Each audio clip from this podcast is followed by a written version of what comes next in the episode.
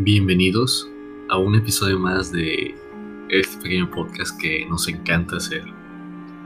Soy su locutor Antonio y esta noche he de venir a hablarles de algo, un poco de cultura, un poco de estudio y más allá.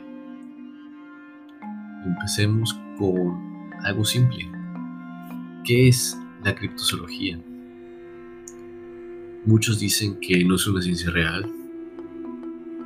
Muchos otros dicen que es algo que es sumamente serio.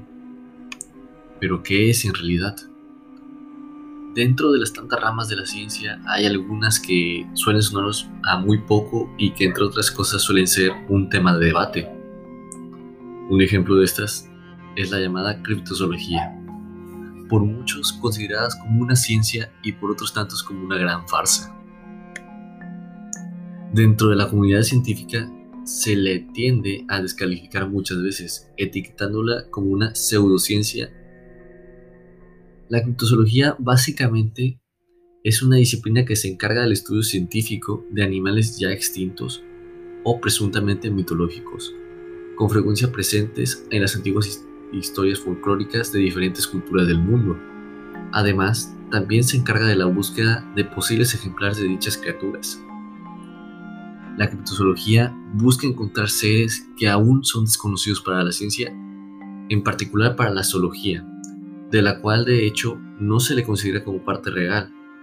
Estos seres hipotéticos son criptólogos. Se empeñan en encontrar los llamados animales crípticos.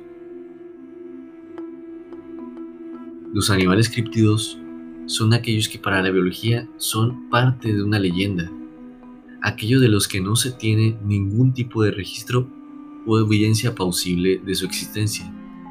Dentro de esta clasificación podemos encontrar un enorme número de ejemplares, especialmente en la web, en el Internet moderno, donde abundan toda clase de sitios con falsos videos, fotografías y testimonios que no se pueden corroborar mediante un método científico.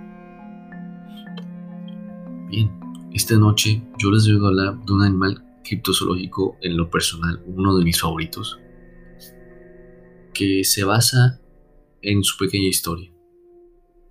A mediados de julio de 1764, una muchacha joven de la aldea de Saint-Étienne de Ludax, ubicada en la escarpada región montañosa del centro de Francia meridional, conocida como Le Gévaudan, fue hallada muerta se le había arrancado el corazón.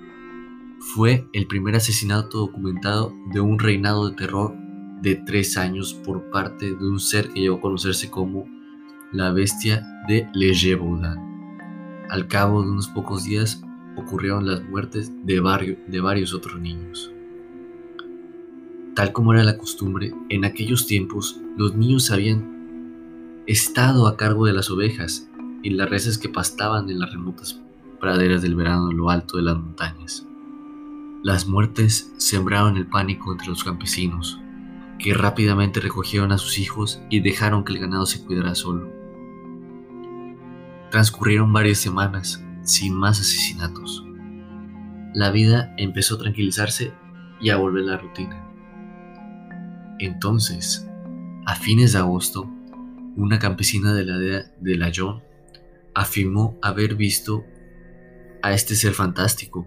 Caminaba sobre dos piernas como un hombre, pero estaba cubierto de pelo rojizo y tenía un hocico como de puerco, el tamaño de un burro, orejas bastante cortas y una cola larga. La mujer declaró que el ser se había ahuyentado al ser perseguido por sus perros, pero que a su vez lo espantaron las vacas al embestirlo con los cuernos.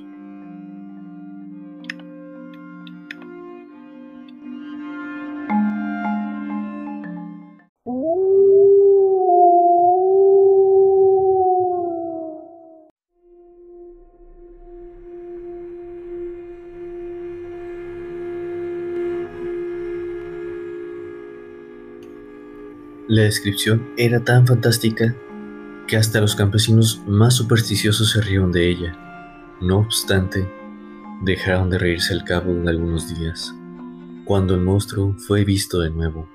En esta ocasión, el testigo fue Jean-Pierre Boucher, un hombre conocido por su valor y veracidad. Boucher disparó contra el ser con su mosquete, pero el tiro erró o la, o la bala no le dañó. Otra vez empezaron los asesinatos. Muchos niños, muchos pequeños sacados de las heladas praderas, después de la primera alarma, habían vuelto a ellas. Ahora algunos cayeron víctimas de un ser que mataba y mutilaba. No es de sorprender que empezaban a correr rumores en el sentido de que la región estaba siendo asolada por el Bragou, es decir, el hombre lobo. En Francia, tienen una cultura muy arraigada a esto de los hombres lobo. Para ellos son criaturas demoníacas, criaturas que no deberían existir. Y todos los registros, la mayoría, han sucedido en el área de Francia e Inglaterra. Actualmente no sabemos si estamos ante ellos realmente. Incluso el rey se alarmó por los acontecimientos de Le Gévaudan y envió una compañía de soldados para enfrentar a la bestia. Los soldados llegaron el febrero de 1765 y encontraron casi de inmediato al ser. Abrieron fuego, pero se escapó en la densa maleza y no fue posible hallarlo. No obstante, los asesinatos cesaron. Los soldados creyeron que habían infligido una herida mortal a la bestia, la cual se había escondido en alguna parte para morir. En eso regresaron al, al, Palacio de Versalles e informaron que habían llevado a cabo con éxito su misión. Sin embargo, el terror aún no terminaba.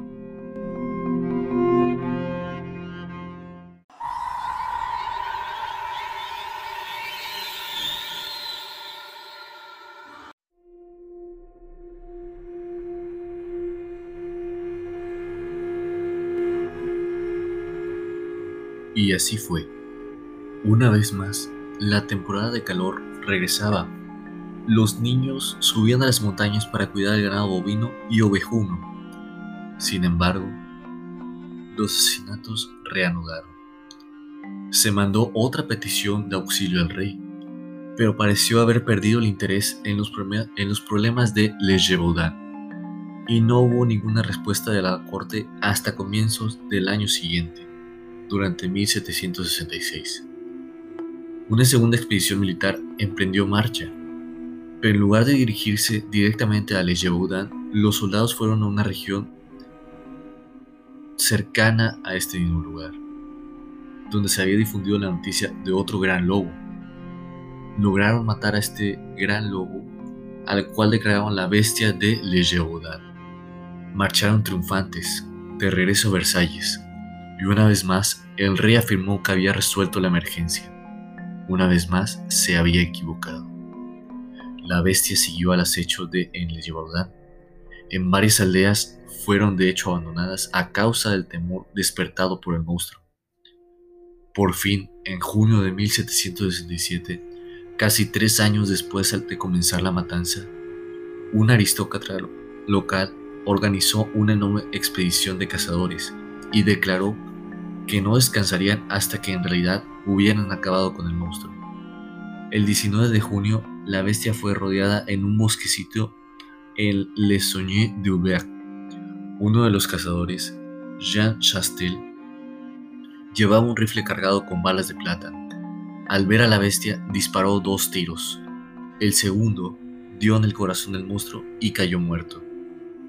El cadáver fue cargado por varias aldeas, como prueba de que el terrible monstruo por fin había recibido su fin. Por desgracia, estos relatos no son muy precisos acerca de cuál era la apariencia exacta del animal. La mayoría de las descripciones le dan aspecto de un lobo muy grande, pero extraño, de orejas cortas y raras patas terminadas en algo parecido a pezuñas. Con el calor de junio, el cadáver empezó a pudrirse y fue necesario enterrarlo. Pese a que nadie parece saber con seguridad dónde se sepultaron los restos del monstruo, todavía se muestra a los turistas el sitio donde supuestamente Jean Chastel lo mató y es posible ver su rifle en la iglesia de San Martín de Bouchot. ¿Qué era la bestia de Yabudán? Hoy en día, muchas personas creen que en realidad se trató de un lobo grande, extremadamente feroz, o quizá varios lobos, cuyas víctimas fueron atribuidas a uno solo por los campesinos, presas de pánico. Asimismo, se opina que los campesinos exageraron la magnitud y la naturaleza de las muertes, culpando a la bestia de todo lo que pudiese ocurrir. Una teoría mantiene que hubo una epidemia de rabia entre los lobos de Lejabudán y que esta enfermedad los hizo comportarse de una manera tan violenta y poco característica de este tipo de animal. Otros afirman que la bestia era un loco homicida. Nunca hubo un lobo. No obstante, hay quienes sostienen que la bestia del Jebudán era exactamente lo que querían los campesinos, un barou, o mejor dicho, un hombre lobo. Poco a poco iremos investigando más de esta bestia. Poco a poco iremos trayendo casos a este podcast y esperemos que sean de su agrado. Por favor, escúchenos, recomiéndenos, síganos en redes sociales, eh, que próximamente las estaremos publicando por, por estos medios, principalmente en la plataforma Anchor de Spotify. Que tengan una muy buena noche y gracias por escucharnos.